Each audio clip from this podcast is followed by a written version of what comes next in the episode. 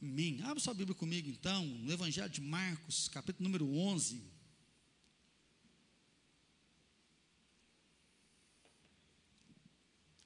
Marcos capítulo 11, versículo 12 até o versículo número 14. Marcos capítulo 11, do versículo 12 até o versículo número 14. Diz assim: No dia seguinte, quando saíram de Betânia, teve fome. E vendo de longe uma figueira com folhas, foi ver se nela, porventura, acharia alguma coisa. Aproximando-se dela, nada achou, senão folhas, porque não era tempo de figos. Então lhes disse Jesus: Nunca jamais coma alguém, alguém fruto de ti. E seus discípulos ouviram isso. Vai lá para o versículo 20 agora. E passando eles pela manhã, viram uma figueira, viram que a figueira secara desde a raiz. Então Pedro, lembrando-se, falou: Mestre, eis que a figueira que amaldiçoaste secou. Ao que Jesus lhe disse: Tende fé em Deus, porque em verdade vos afirmo que, se alguém disser a este monte: Ergue-te e lança-te no mar, e não duvidar no seu coração, mas crê que se fará o que diz, assim será com ele. Por isso vos digo que tudo quanto em oração pedirdes, crede que recebestes, e será assim convosco. E quando estiverdes orando, se tendes alguma coisa contra alguém, perdoai, para que vosso Pai Celestial vos perdoe as vossas ofensas. Mas se não perdoardes, também vosso Pai Celestial não vos perdoará as vossas ofensas. Avance na missão produzindo frutos, é o nosso tema hoje. E falar em produzir fruto, falar em missão, nós temos que lembrar do grande mandamento: ama o Senhor teu Deus como o único Deus e ama o teu próximo como a ti mesmo. Essa foi a palavra de Jesus. Toda a lei se resume você amando a Deus e você amando ao próximo. Jesus disse que nós deveríamos ir para todo mundo e pregar o Evangelho, anunciar, ensinar as pessoas a guardar, discipular, batizar pessoas. Então, assim, a igreja vive em missão. Não tem como a igreja ficar estagnada, não tem como a igreja olhar só para si, porque nós temos uma missão que foi dada por Deus, comissionada por Deus. Domingo passado nós vimos que é uma missão de esperança, porque o ladrão da cruz ele está lá no 48, segundo tempo, e fala: Senhor, né, quando o Senhor vier no teu reino, tem compaixão de mim, lembra-te de mim.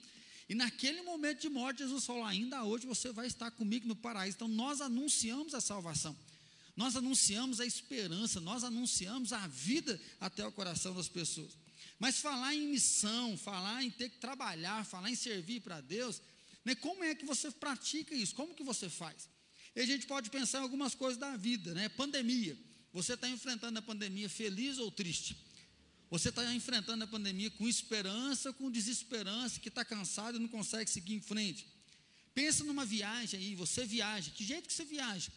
Todas as viagens você faz feliz, sorridente, alegre, curtindo ao máximo, ou tem viagem que você vai cansado, vai sem querer ir, vai desanimado, e às vezes está lá na praia reclamando que o sol está muito quente, porque você não queria estar lá e gozar daquilo. Pense em cuidar de filhos. Né? Tem dia que você olha para o filho e fala, gente, por que, que a mente esquece, né? assim? Tem dia que seu bichinho fala uma frase, você fala, isso aqui tinha que ser né, imortalizado, para guardar isso no coração.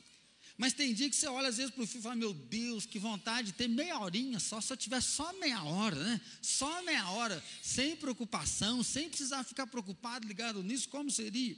Mesma coisa para a galerinha que está namorando. O hoje vou namorar. Nossa, hoje tem que namorar, né? Que, que jeito que é isso, assim?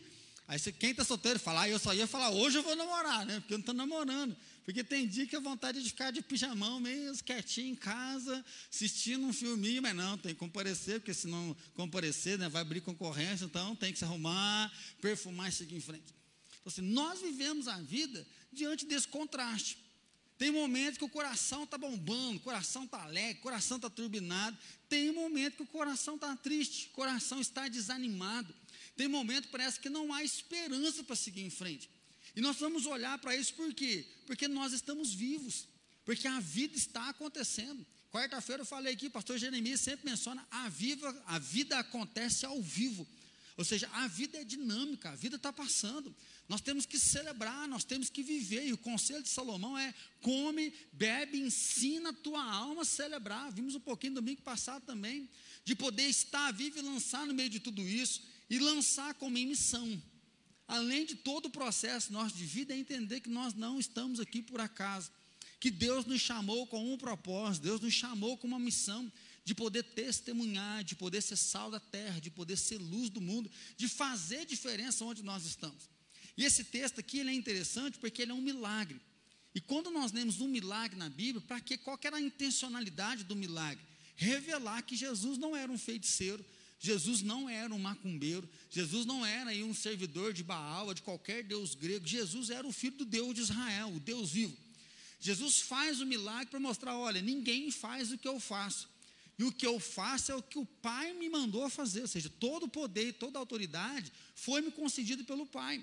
Então o milagre deixava o povo assombrado, o milagre deixava as pessoas assustadas para falar: esse homem ele é mais do que filho do carpinteiro. Esse homem ele fala, o negócio acontece, o sobrenatural está sobre a vida dele. E é um milagre que vem né, não só de cura, ou seja, é um milagre que a pessoa é curada, há milagre que a pessoa é restaurada, há milagre que há multiplicação de pão, e seja só uma bênção, e a pessoa recebe aquela bênção e aquilo transborda. Esse milagre é um milagre de juízo. Esse milagre é um milagre de condenação. Jesus ele está voltando para Jerusalém, aí se você ler o texto anterior, acabou de acontecer a entrada triunfal em Jerusalém. Jesus ele está montado no jumentinho e quando ele entra em Jerusalém, o povo começa a dizer: Osana, glória a Deus nas alturas, Osana, glória a Deus nas alturas. Está entrando o rei né, dos judeus, está entrando o rei de Israel. Eles reconhecem o reinado, né? eles reconhecem que Jesus é rei. Acabou esse episódio, Jesus ele vem até Betânia, ele dorme em Betânia e no outro dia ele volta para Jerusalém. Marcos relata que no meio desse caminho Jesus sente fome. E quando ele sente fome, ele vê uma figueira, e essa figueira está cheia de folhas. E aí ele vai até a figueira procurar fruto. E aí, se você começar a estudar um pouquinho sobre a figueira, você vai ver uma particularidade. A figueira, ela solta o fruto antes da folha. Então a figueira ela está totalmente sem folhas, ela solta um fruto e logo após soltar o fruto, aí ela solta as suas folhas. Então, quando você enxerga uma figueira cheia de folhas, é certo que lá existe fruto. Por isso que Jesus, ele vê uma figueira e o evangelista faz questão de colocar cheio de folhas. Jesus vai até essa figueira, por quê? Porque lá tem fruto.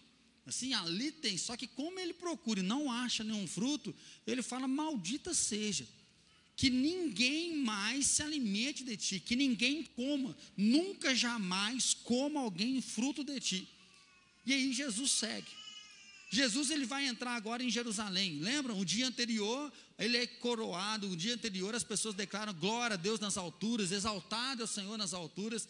E aí após no dia da frente Jesus entra e ele vai para Jerusalém. Quando ele chega no templo, vai ser o episódio que Jesus chuta as barracas tudo na porta do templo. Jesus fala: cambada de ladrão, vocês fizeram da minha casa uma casa de salteadores, uma casa de pessoas que estão só para roubar. Essa casa é chamada casa de oração para todas as nações, mas vocês estão mercadejando.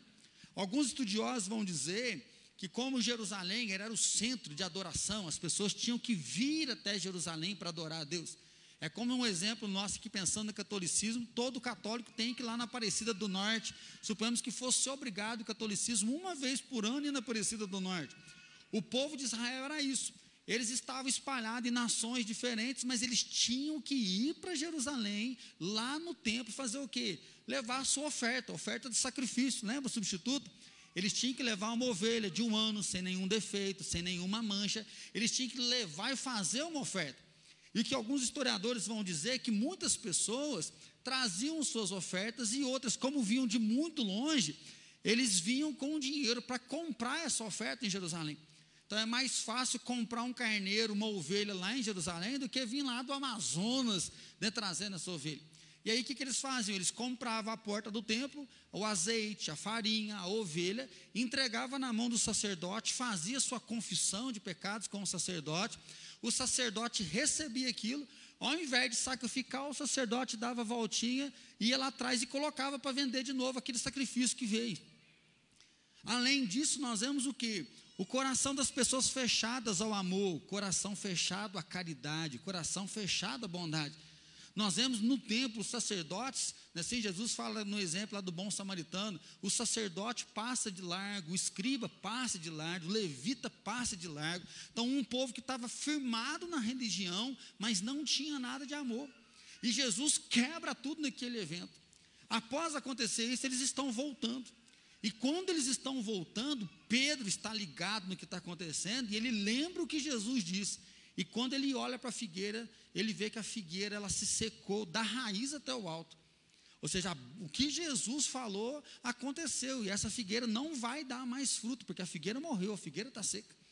É o que a gente diz quando a mãe fala, não vai, e você vai, acontece uma coisa errada, o que, que a gente fala? Ô boca santa, né? Para não falar maldito, que falar boca de mãe maldito não tem jeito, não é assim? Ô boquinha santa. O que Pedro olha para Jesus é isso. Ele fala, Jesus, o que, que é isso, hein? O senhor falou que o negócio de dar fruto mais secou tudo. E aí Jesus então vem discipular. Ele fala: se vocês pedirem alguma coisa para o meu pai, sem duvidar no coração, o meu pai vai fazer. Se vocês pedirem alguma coisa com meu pai, com fé e não duvidar, meu pai vai realizar. Vocês podem dizer para o monte: sai daqui e vai para lá. E o monte vai se transpor. O monte vai sair. Mas depois Jesus disse: se você estiver orando e lembrar que você não perdoou uma pessoa, vai perdoar. Porque se você não perdoar, Deus também não vai te perdoar. E aí ele fala de uma fé prática. É interessante então a gente olhar que esse texto da figueira está no meio de dois contextos. O primeiro, Jesus sendo reconhecido como rei. O segundo é Jesus quebrando tudo no templo. Por quê? Porque o culto não está sendo verdadeiro, o culto não está sendo em verdade. O culto está sendo um culto falso, porque o coração das pessoas está duro. O coração das pessoas não estão rendendo glória a Deus. E aí olhar então para essa figueira e entender que essa figueira está enganosa. Essa figueira, ela tem folha, mas não tem fruto. E aí, outra particularidade é que o tempo aqui é mês de março. E uma figueira, ela dá fruto em junho, julho. E é por isso que Marx vai narrar que não tinha fruto, porque não era tempo de ter fruto. Não era tempo de ter fruto, então não tinha que ter fruto, mas também não tinha que ter folha. Ela, para ela, está sem nenhuma folha. Então, aquela figueira estava sendo uma árvore falsa, como se fosse uma colheita temporã. Ou seja, aquela árvore que é para dar fruto lá na frente já deu fruto. Então nós podemos colher. E é por isso que Jesus vai mostrar o que? Que essa árvore está vivendo de uma forma falsa. O que, que a figueira tem a ver com a gente? O que, que a figueira tem a ver com Israel? Se você buscar um pouco no estudo bíblico, Joel 1, 7, ele fala assim: vocês arruinaram as minhas figueiras. Se você começar a ler o Antigo Testamento, você vai ver que Deus menciona Israel como a sua figueira o seu povo como a sua figueira. A figueira ela tem um simbolismo de nutrição, ou seja, um alimento. A figueira tem esse simbolismo de economia, porque dela se vende os frutos que estão ali. A figueira ela traz uma simbologia de, simbologia de cura, porque tem um momento que o rei Ezequias ele está doente, tem uma úlcera, e eles vão fazer uma pasta de folha de figueira e vão passar para a cura né, daquele rei naquele momento. E principalmente então no tempo onde Deus fala que a nação de Israel é a sua figueira. O pastor Edson, ele escreveu um livro, e tem uma frase que eu acho que exemplifica bem para nós o que eu estou querendo dizer para você. A figueira era o símbolo espiritual da nação judaica. E assim como a figueira existe para produzir fruto, a nação de Israel e o templo existiam para cumprir os propósitos espirituais determinados por Deus. A apostasia judaica nos dias de Jesus apontava para uma realidade bíblica insofismável Deus não se impressiona com a aparência religiosa. Deus não se impressiona com a aparência, com a antiguidade da tradição, estética do templo ou riqueza e organização, aparato religioso. Antes, o que Deus deseja encontrar são frutos que consistem na expressão verdadeira de piedade, prática da misericórdia e obras dignas de arrependimento. O que Jesus está querendo mostrar para os seus discípulos é que Israel está como uma figueira com folhas e sem fruto. Ou seja, o tempo está bonito, o tempo está pomposo, o culto está acontecendo 24 horas, os sacrifícios estão sendo oferecidos, ofertados, mas o coração das pessoas está longe de Deus. É como olhar para o fariseu, que ele tem coragem de fazer oração assim: Deus, muito obrigado, que eu não sou igual a esses demais pecadores.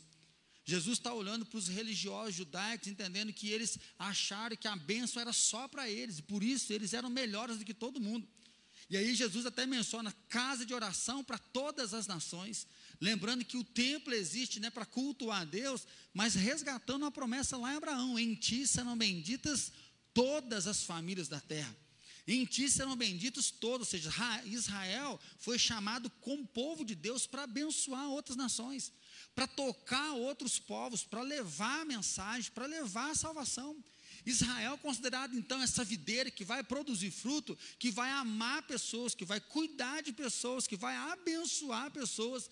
Mas nós vemos um contexto. Num dia eles falam glória a Deus, Osana, Jesus aí nas alturas. No outro dia eles falam solta Barrabás e mata Jesus. Soltam Barrabás e mata Jesus. Jesus está mostrando um povo que adora com lábios, mas não adora com coração. Adora com ritual, mas não adora com vida. Pensando para nós hoje é poder olhar a folha, é o ar-condicionado. A folha, poder, nossa, eu vou nessa igreja porque tem uma pregação boa. Nessa igreja, o sermão, a palavra é uma palavra forte. Não, eu venho nessa igreja porque o louvor dessa igreja é muito bom. Não, porque o louvor dessa igreja, eu fico até arrepiado. Não, eu venho nessa igreja porque eles cuidam das nossas crianças. Não, eu venho nessa igreja porque eles se importam para que realmente os nossos filhos possam conhecer. Domingo passado mesmo, uma Fran falou para mim, Pergunta para a Alice o que ela aprendeu hoje. Fala, Alice, o que você aprendeu? A cabeça, corpo e membros. Cabeça, corpo e membros. Os membros eu posso pegar na mão das pessoas, mas no meu corpo, só papai, mamãe e meus avós que podem tocar. Foi Deus que me deu tudo isso, mas tem parte que só eu e pessoas bem pertinho de mim que podem tocar. Nós queremos que os seus filhos aprendam que Deus é o centro de todas as coisas, que Deus criou eles. Nós queremos que o seu filho aprenda que ele não precisa ser abusado pelo pai, pela mãe, pelo tio, por alguém aqui dentro da igreja. Nós queremos que o seu filho seja livre, tenha poder sobre o corpo dele, para entender que ele não pode ser usado para as pessoas e que ele tem direito de se defender, ele tem direito de gritar.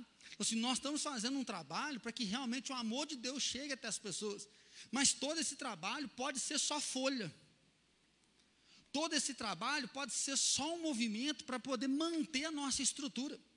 E aí você fala, nossa, agora tem uma canequinha mais bonitinha para não ficar gastando copo descartável, vamos cuidar da natureza. Então, assim, a nossa organização, ela pode ser só folha se não tiver fruto, e é isso que estava acontecendo. Jesus não amaldiçoa simplesmente porque ele estava com fome. Porque se ele multiplicou o pão, ele pode multiplicar outras coisas. Jesus ele tem poder, autoridade para transformar a água em vinho. Então, se Jesus quer matar a fome dele, ele pode fazer um milagre ali e matar a fome. Mas Jesus ele traz um anúncio de juízo. Jesus traz um anúncio para simbólico onde a árvore que representava a nação está vivendo uma vida falsa. Está vivendo uma religiosidade que não tem realmente uma essência, que não tem realmente um coração. Então, figueira sem fruto não mata a fome. Uma figueira que não tem fruto, ela atrai. E é isso que diz. Jesus estava com fome, viu uma figueira com folhas e ele vai lá e ele quer tomar aquilo para ele. Então, uma figueira, ela pode atrair, mas se ela não tiver fruto, ela não vai saciar a fome. E Jesus então faz uma crítica ao quê? Aquela árvore que é de fachada. Aquela árvore que está só enganando, enganando a ela mesma, principalmente as pessoas que correm atrás dela. E aí o meu chamado, o seu chamado, é realmente avançar em missão. Avançar em missão com fruto e não com folha. Avançar em missão realmente produzindo uma vida verdadeira, uma vida sincera, e não só uma casca, para que as pessoas olhem, achem bonito, é legal, e aí segue em frente. Pastor Paulo Mazona, eu estava ouvindo uma mensagem dele essa semana, e ele falando assim que de qualquer forma, nós nascemos por fogo. Ou você conecta com o fogo do Espírito Santo, o fogo que te consome, que queima, que não se apaga, que te coloca na vida, que te coloca com os olhos na eternidade, a viver aqui, a exercer o seu dom, exercer o seu talento. se for preciso ser perseguido, ser humilhado, caluniado, difamado, mas perseguir pela causa do Evangelho, perseguir pela causa de Cristo, esse fogo que consome diariamente. E se você não estiver no fogo do Espírito, você vai experimentar o fogo do lago de fogo e enxofre. Não é nem sim o fogo do Espírito e o fogo de Satanás, não, porque Satanás vai sofrer no lago de fogo e enxofre. A condenação final, final para Lúcifer é o sofrimento eterno em dia sem fim no lago de fogo. E o pastor Paulo falou: ou você está no fogo do Espírito, ou você vai viver condenado eternamente no fogo do inferno. E aí Jesus então fala: olha, vocês precisam alimentar, vocês precisam produzir frutos. A folha não é suficiente. O pastor Edson ele fala, e é interessante que quando Adão e Eva eles cometem pecado, eles pegam folha de figueira para tampar a sua nudez, a sua vergonha. Eles vão fazer folha, é roupa de folha. E quando Deus se encontra com eles, Deus vai arrancar aquela roupa de folha para dizer: não é suficiente. A folha pode tampar até o físico, mas a folha não vai tampar o estrago espiritual que foi feito dentro de vocês.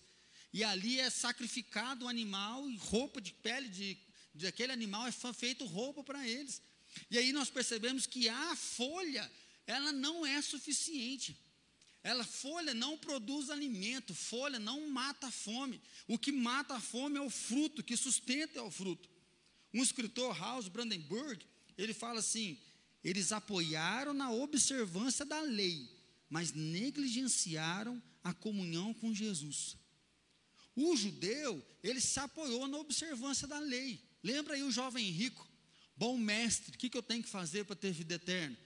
Ah, você não deve matar, não deve mentir, você tem que honrar o teu pai e tua mãe, você tem que respeitar essas coisas. Ah, eu faço isso desde que eu sou pequeno. Ou seja, o cara é bom, o cara ele é né, dirigente, o cara é aquele que não tem erro.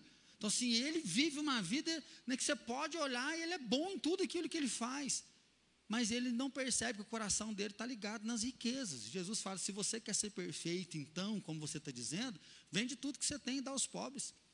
Nós sabemos que Jesus, para seguir Jesus, você não tem que fazer um voto de pobreza, mas Jesus quis mostrar para aquele jovem que ele estava firmado na obra da lei, ele achava que ele era bom por aquilo que ele fazia. É a gente pensar no nosso tempo hoje, você vem ao culto, você dá o dízimo, está em casa assistindo a live, porque não pode estar no presencial, você ora, você jejua, e você acha que por isso você vai ser salvo. Nós vimos isso domingo passado.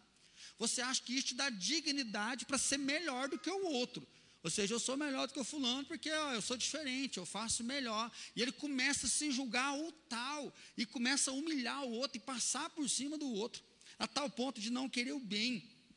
E aí o Hans ele vai dizer isso. Apoiam na observância da lei, mas negligenciaram a comunhão com Jesus. Aqueles que estavam gritando, Osana, glória a Deus nas alturas, dois dias depois estão falando, solta Barrabás e mata esse cara. Solta Barrabás e, sol, e mata esse cara. Aqueles que gritavam, glória a Deus nas alturas, agora diz, mata ele, porque nós não temos parte com ele, nós não queremos ele na nossa vida. Olha essa definição aqui, eu nunca tinha lido. Definição de fruto. Fruto é evidência física ou visível, a prova de um poder invisível operando por dentro. Fruto é a evidência física ou visível, a prova de um poder invisível operando por dentro. Então, se pensar num fruto, uma laranja, ou seja, é um poder invisível, é um milagre.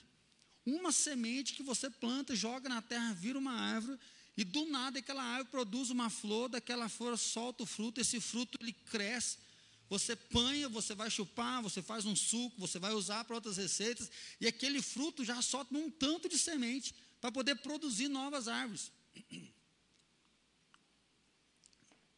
E no tempo certo, vai, vai florescer de novo. No tempo certo, o fruto vai vir de novo. Olhando essa definição e pensando que nós temos que dar fruto, é poder dizer então que o fruto do Espírito é algo visível.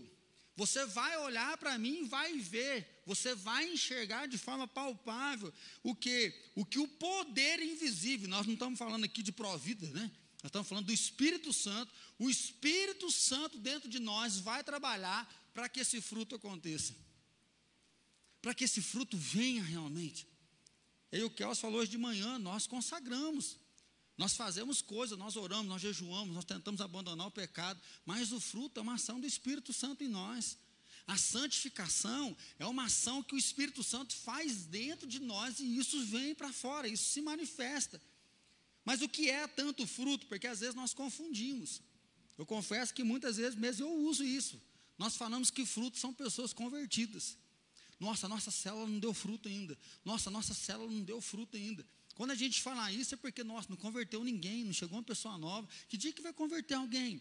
Não, nós estamos trabalhando aqui na igreja para que tenha fruto, para que Deus dê fruto para nós. Nós estamos pensando em filhos na fé.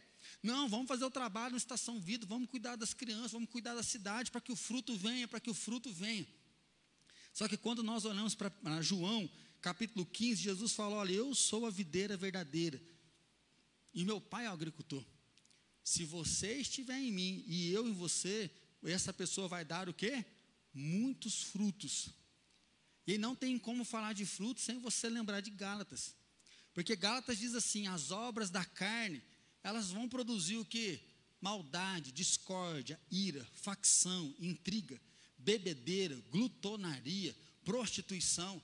Esses são os frutos da carne. Essas são as obras da carne. Mas ele diz que o fruto do Espírito é o amor, bondade, longanimidade, mansidão, fidelidade. O fruto que Jesus está dizendo é o fruto da vida junto com Ele. Por quê? Porque nós não convertemos ninguém. Você já deve ter experimentado isso. Às vezes, como cristão, a gente fica até meio frustrado, que você prega, prega, prega, ora, ora, ora, você investe, você faz, até na célula você cuida, toma café, faz janta, e faz, e faz, e faz, e aí a gente consegue perceber que nós somos incapazes de converter uma pessoa, nós somos impotentes para converter uma pessoa. E aí, às vezes, a gente começa a achar que, então, já que eu sozinho não dou conta, então nós vamos para os eventos. Vamos fazer um culto especial de aniversário, porque aí vai as pessoas vão converter. Não, vamos fazer um negócio especial na célula em si, porque aí as pessoas vão se converter. E, de certa forma, nós aprendemos a colocar o fruto no evento a colocar o fruto no pastor, porque aí eu sou capacitado, eu estudei, nós sabemos o caminho para que haja conversão. Só que quem converte corações é o Espírito Santo. Quem salva é Deus pela graça. É Deus que ministra a graça dele, o amor. Mas é através do fruto que nós vamos chegar nas pessoas salvas. Porque é através do fruto que a pessoa vai olhar para mim e falar assim: nossa, o Tato, depois que ele converteu, ele mudou de vida. Você já escutou isso alguma vez? Você já escutou esse testemunho? Você está conversando com alguém e fala assim: ah, eu não gosto muito daquela igreja, não. Mas fulano de tal, depois que converteu, mudou de vida, hein? Da mesma forma que provavelmente isso já aconteceu com você. Você estava dando mau testemunho, fazendo uma coisa que não era para você fazer, e você fazendo quietinho na surdina, e alguém falou assim: Ó, oh, mas você não é crente, você está fazendo isso? Por que, que as pessoas que estão lá fora, eles cobrem essa atitude do crente? Oh, mas fulano é crente, não, mas crente não pode fazer isso não, hein? Oh, mas você não é crente por quê? Porque a palavra crente carrega um peso, um significado, que o crente tem compromisso com Deus, que o crente obedece a Deus, que o crente lê a Bíblia.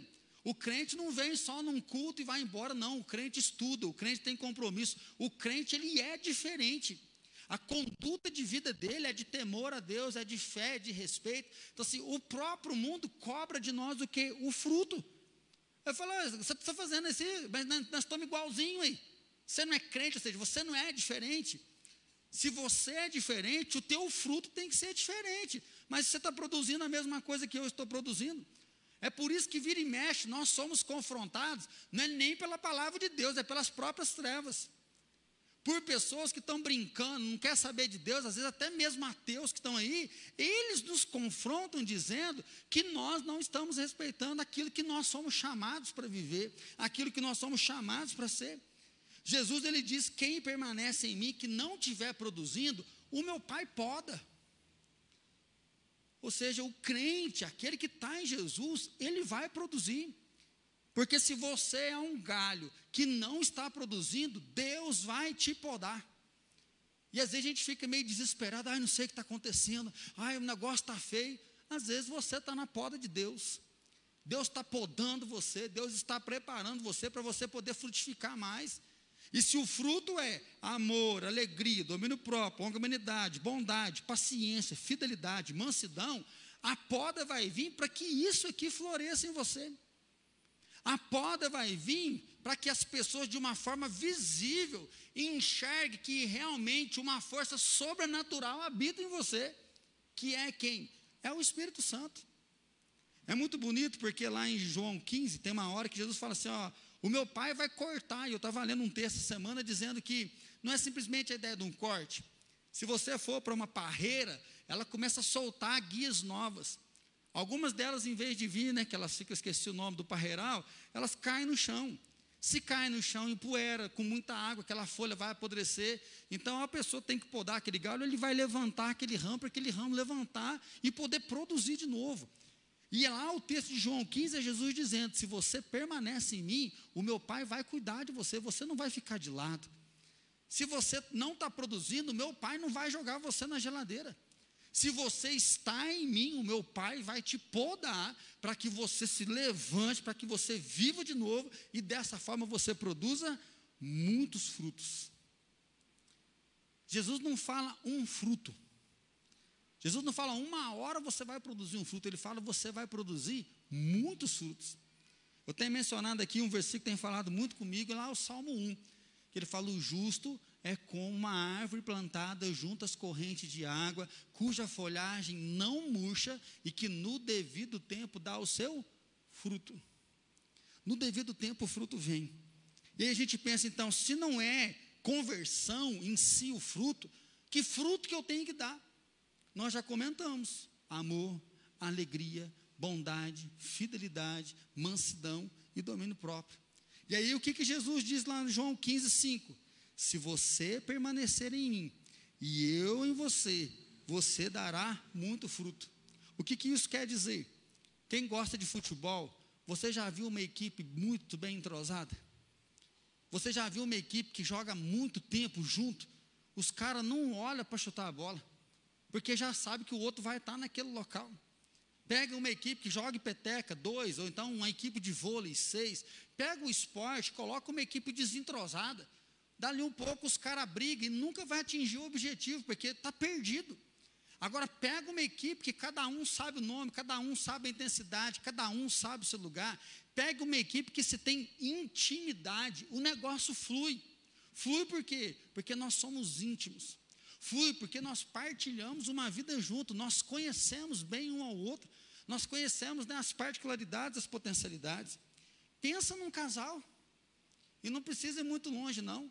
Você, marido, só de olhar para tua esposa, você sabe se o bicho vai pegar ou não. Você, esposa, só pelo jeito do marido abrir o portão, você sabe se o bicho está moço ou se está uma fera. Verdade ou mentira? Não precisa nem ver. Fala, nossa, que casal, parece que lê a mente. Lê a mente, sim. Mas por quê? Porque tem intimidade. Só de saber se a pessoa está mais quieta ou não, você já sabe mais ou menos o que está acontecendo. Nós não somos videntes, nós não somos paranormais, que realmente nós temos intimidade na relação. E quando se tem intimidade, você sabe o que é que está acontecendo com o outro. Pensa aí em dois irmãos ou dois sócios que estão convivendo junto há muito tempo. Se fala de gêmeos, a gente pensa aí na Larissa, né? E o Henrique, ou seja, parece que tem um negócio nos gêmeos, não é assim? Que o gêmeo sabe, o outro sente, fica um negócio amarrado, por quê? Porque tem intimidade, porque tem uma troca, porque um vive junto com o outro. E aí, o que Jesus quer dizer é isso: se eu estiver em você, e se você estiver em mim, você vai dar muito fruto. Você vai dar muito fruto. Esse é o chamado de Deus para nós. Falar, avançar e confiar em missões, é entender que nós precisamos dar frutos. Nós não podemos nos contentar e não dar fruto. Porque às vezes a pandemia esfriou a gente. Já confessei meu pecado no começo do ano. Parece que travou. Ah, eu estou esfriando. Ah, eu estou esfriando. Tá bom, você está esfriando. O que, que você vai fazer para você esquentar? Se você está com frio, agora que essa chuvinha deu frio, aposto que você já buscou a coberta e deixou a coberta de, no jeito. Se você é muito friorento, já deixou até uma blusa mais ou menos no jeito. E se você está esfriando espiritualmente, o que é que você está fazendo? Você está lendo mais a Bíblia, orando mais, ou você está lendo menos a Bíblia e orando menos? Nós estamos caminhando muitas vezes ao inverso, querendo dar fruto, esperando uma hora que vai baixar um espírito na gente, aí a gente vai sair produzindo fruto. E Jesus fala: o espírito não vai baixar. Por quê? Porque eu quero ter intimidade, é via dupla. Eu vou estar em você, mas você vai estar em mim, você tem que conhecer. Por isso que nós vimos a palavra é vai, é uma ordem. Vão e façam discípulos, vão e anunciem o evangelho. Mas nós só vamos conseguir fazer isso se tiver fruto. E aí sim vem o pesado, para a gente poder pensar em finalizar, é que a maldição revela juízo de Deus. Nós somos salvos pela graça. Nós entendemos que Jesus morreu na cruz para perdoar o nosso pecado, ele ressuscitou e mostrou que realmente ele é o Salvador. Ele fala: Eu sou o caminho, eu sou a verdade, eu sou a vida. Quem vier a mim vai ser salvo. Ele fala: Ninguém que vier, quem vier a mim, eu não vou jogar fora, eu vou salvar vocês. Mas Jesus, ele olha para aquela videira, figueira, ele olha para aquela figueira com folhas e sem fruto, ele fala: Maldita essa, ninguém vai se alimentar de você. Meu irmão, nós não podemos brincar com o nome de Deus, nós não podemos brincar com a graça de Deus. Sim, nós pecamos, infelizmente. Há um acidente acontecendo e o pecado vem, às vezes a gente cai.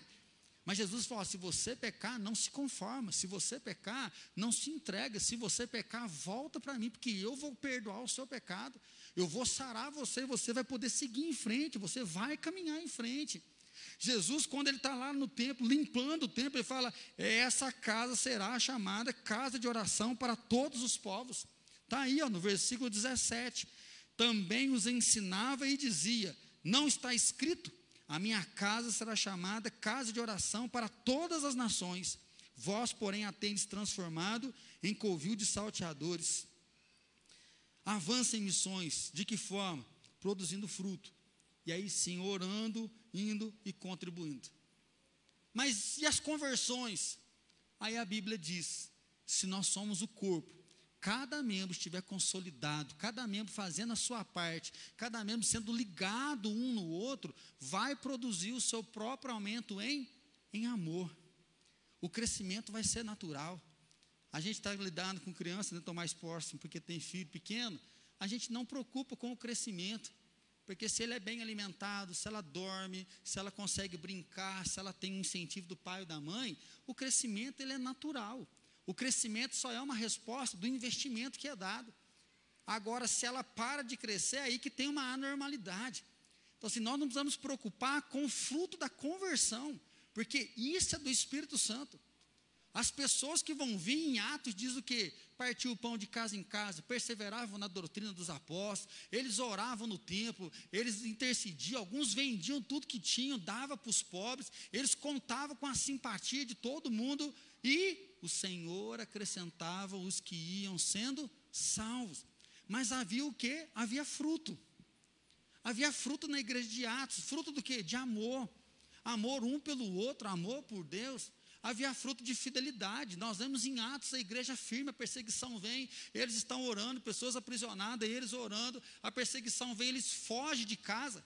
Eles vão para outras cidades, mas eles estão orando em outras cidades, eles estão pregando em outras cidades. Então, assim, eles não param. Há fruto de perdão, de restauração. Paulo vai brigar com Barnabé por causa de Marcos, depois lá na frente eles se acertam de novo, eles restauram. Então, assim, há desafios, há lutas, mas o fruto do Espírito está se manifestando. O fruto do Espírito é visível na vida das pessoas, por quê? Porque o Espírito Santo veio, porque Jesus tocou o coração. Porque Jesus mudou a vida, não é assim que a Aline Barros cantava? Jesus Cristo mudou meu viver, Jesus Cristo mudou meu viver. Ele é a luz que ilumina meu ser, sim. Hoje diferente eu sou. Meu coração é diferente, o fruto está aí. Meus irmãos, é minha responsabilidade como pastor de vocês. É responsabilidade dos seus líderes de célula de pagar o preço, de batalhar. Para quê? Para que nós sejamos referência. Referência do que, que a gente prega, o que a gente tenta viver. Às vezes acontece um fracasso, mas nós estamos não medindo esforço para que o que a gente prega aqui seja o que a gente vive para mostrar o que? Existe alguém maior que habita aqui dentro. O poder e a autoridade não está aqui, mas está no que está aqui dentro, que é o Espírito Santo que vai ministrar o seu coração. O Espírito Santo que vai tocar você. E aí sim, nós avançamos, aí nós temos folhas. Nós queremos muitas folhas nessa igreja ar-condicionado, data show, ministério infantil, nós queremos ministério de casais, nós queremos abençoar pessoas, curso de finanças, nós queremos te dar material. Nós queremos abençoar você para você crescer, para você capacitar. Nós oramos para aqueles que estão solteiros, para tomar cuidado, para não ficar de qualquer jeito. Nós oramos para você que está casado, para você não separar. Nós oramos para aquele que está buscando casamento, para que Deus tenha misericórdia, que Deus prepare alguém. Nós queremos que você trabalhe, sustente a sua família. Nós queremos que você não abandone Jesus. Nós queremos que você perdoe as pessoas, que você seja honesto, que você não seja um beberrão, que você não seja um glutão, não porque nós somos da presbiteriana independente. Nós não somos nada disso porque, porque o Espírito Santo habita aqui e o fruto está visível. O fruto é visível, não é porque eu sou pastor, porque se eu tivesse em outra profissão, o fruto seria o mesmo, porque o fruto é a presença do Espírito Santo aqui dentro. É o Espírito Santo ministrando aqui, impactando o coração daquele que está lá fora impactando a vida daquele que está lá fora. Então, meu irmão, avance na missão, produzindo fruto. Avance na missão, mas toma cuidado, porque você pode ter só folha e não ter fruto. Você pode estar só na organização, só no movimento, mas você às vezes pode não ter fruto. É por isso que nós não cansamos de falar: participe de uma célula, não fique de fora. Participe dos cultos, não fique de fora. Vamos ter cinco dias de jejum e oração. Jejum na sua casa. Jejum os cinco dias. Janta, come de noite, fica sem tomar café da manhã, ora na hora que você toma café, quebra o jejum meio-dia, quebra o jejum uma hora da tarde, quebra o jejum três horas da tarde. Você se coloca em consagração para quê? Para que Cristo seja formado em você, para que as pessoas vejam o amor de Deus, para que as pessoas vejam o poder de Deus na sua vida. Dizime, oferte sim, não por miséria, não porque senão as pessoas não vão ver. Dizime e oferta porque você acredita que Deus te sustenta, que Deus é o seu Senhor e que através desse dízimo nós vamos multiplicar isso em salvação. Nós vamos multiplicar isso em bênção, nós vamos multiplicar isso para tocar o coração de pessoas. Nós contamos aqui já um testemunho que foi muito forte. Pelo menos para mim e para Fran. Nós estávamos ajudando uma pessoa que estava com um filho doente, e aí acabou levando no médico. Chegou no médico, a médica começou a questionar muito quem que era a pessoa, se era parente da Fran, se era irmã da Fran. A Fran falou, não, uma pessoa muito querida para nós, nós estamos ajudando ela. Diz que a médica ficou meio assim, nós acabamos pagando a consulta particular, a igreja pagou, você pagou através do seu dízimo sua oferta, porque estava com muita febre. E aí a médica já tinha dado um desconto na consulta, porque eu tinha ido no SUS, não estava dando certo. Por fim, a médica falou assim aqui, eu quero ajudar toma aqui 50 reais, leve 50 reais, que ela compra lá alguma coisa, e vamos fazer o seguinte: a partir de agora, todas as consultas dessa criança vai ser de graça aqui no consultório, eu vou acompanhar ela até ela ter uma idade que vai se levantar. A Fran chegou lá em casa e falou assim: nunca vi isso. E no médico voltar com dinheiro. É fruto. Fruto do que? De amor. Fruto de poder interessar pelo outro, sabendo que Deus se interessou por nós primeiro. Eu contei que semana retrasada eu estava com uma pessoa que nós demos um apoio, a igreja inteira orou por essa pessoa. Ela estava com um bebê internado no CTI, nasceu prematuro, em Varginha, 12 anos atrás. Aí encontrei que ela falou, Tato, que saudade daquele tempo, que coisa mais gostosa. Lembra que dia que você foi lá no hospital? A gente estava tão mal lá no hospital e vocês foram lá. Aí foi, não, foi gostoso. Depois que eu saí de lá, foi frango do céu. Foi um dia que nós passamos a maior vergonha. Porque nós não tinha carro naquela época, não tinha só uma motinha. E eles estavam asfaltando a estrada de fama ali, não sei se você lembra. Era muita pedra, e como fazia muita poeira, o, caminhão pipa vinha e jogava aquele monte de água. Quando eu cheguei naquela parte, falei, nós vamos cair, estava aquele brejo. E nós fomos devagarzinho, cheio de pedra. No que passou, falei, uff, não caímos. E aí tocamos o pau, fomos para Varginha. Aí, como a gente tem uma experiência, chegou no trevo, vamos ver como ainda está, né? Dar uma ajeitada no cabelo, né? Vamos dar arrumada. A Fran tinha cabelo comprido. Quando eu olhei para meu sapato, de preto estava de preto e estava marrom. Por quê? Na hora que nós passamos na água com barra, a moto foi jogando aquele negócio na canela aqui, ó. A meia estava preta marronzinha. Aí nós arranquei a nossa meia, eu limpei meu sapato, ela arrancou a meia dela, limpou dela, jogamos a meia para o mato, não sendo nada, né? Reservamos, limpamos o sapato e fomos lá. E enfiava o pé por debaixo do, da cadeira, fomos ver que nós vamos visitar ela, com o pé sujo. E 12 anos depois ela fala: Foi tão bom ter vocês lá. Por quê? Fruto de bondade, fruto de fidelidade, do que? Do Espírito Santo que habita em nós. É por isso que Jesus fala que o fruto não é o pastor. O fruto não é o líder de célula. O fruto não é aquele que fez teologia. O fruto é aquele que conheceu a Jesus e tem intimidade com Jesus. Quando ele está perto das pessoas, as pessoas enxergam, tem algo diferente nesse sujeito. E aí é tão forte que Jesus fala assim: olha, se vocês crerem e nada duvidarem, vocês vão falar e as coisas vão acontecer. Ô gente, por que, que Deus não faz milagre?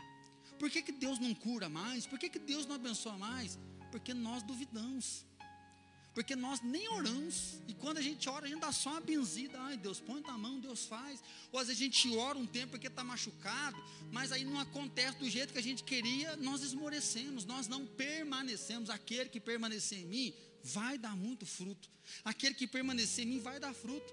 Qual fruto? Aí Jesus fala: se na hora que você estiver orando, você vê que se não perdoou alguém, vai lá perdoar. Ou seja, é um fruto de vida.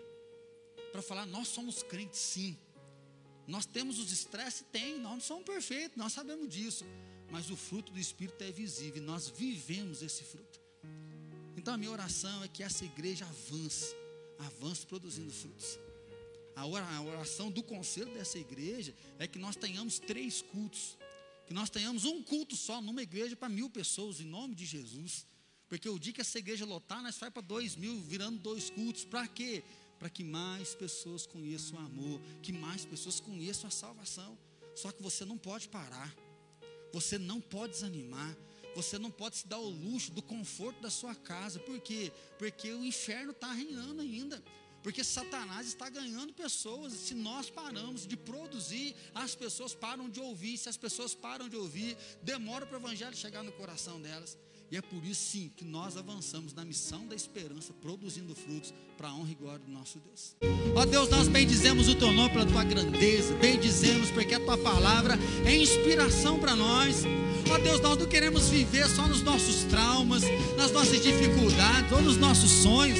Ó Deus, nós queremos que as pessoas olhem para nós e vejam amor, bondade, fidelidade, mansidão, domínio próprio. Jesus, o Senhor disse que nós iríamos chorar nós seríamos injustiçados, perseguidos, as pessoas mentiriam a nosso respeito, mas Jesus, o Senhor disse: Bem-aventurados sois. Jesus, nós não queremos ser uma árvore com folha, nós não queremos ter uma bela organização, uma bela palavra, uma bela realização, nós queremos fruto de justiça, fruto de amor, fruto de misericórdia, fruto de bondade, fruto de fidelidade. Ó oh, Pai, nós queremos ver essa igreja unida, essa igreja consolidada, sem nenhuma intriga, nenhuma facção. Nós queremos ver todos empenhados, honrando o Teu nome, glorificando o Senhor. Pai, nós queremos ver pessoas liderando células, pessoas abrindo suas casas, pessoas participando, seja presencial, seja no Zoom. Pai, nós queremos ver casamentos florescendo, corações curados, restaurados. Nós queremos ver os nossos filhos vivendo o melhor da adolescência, o melhor da juventude, produzindo frutos, Senhor. Oh Pai, tem misericórdia de nós, tem piedade. Senhor, nós olhamos para a cruz, porque é nela que nós nos encontramos.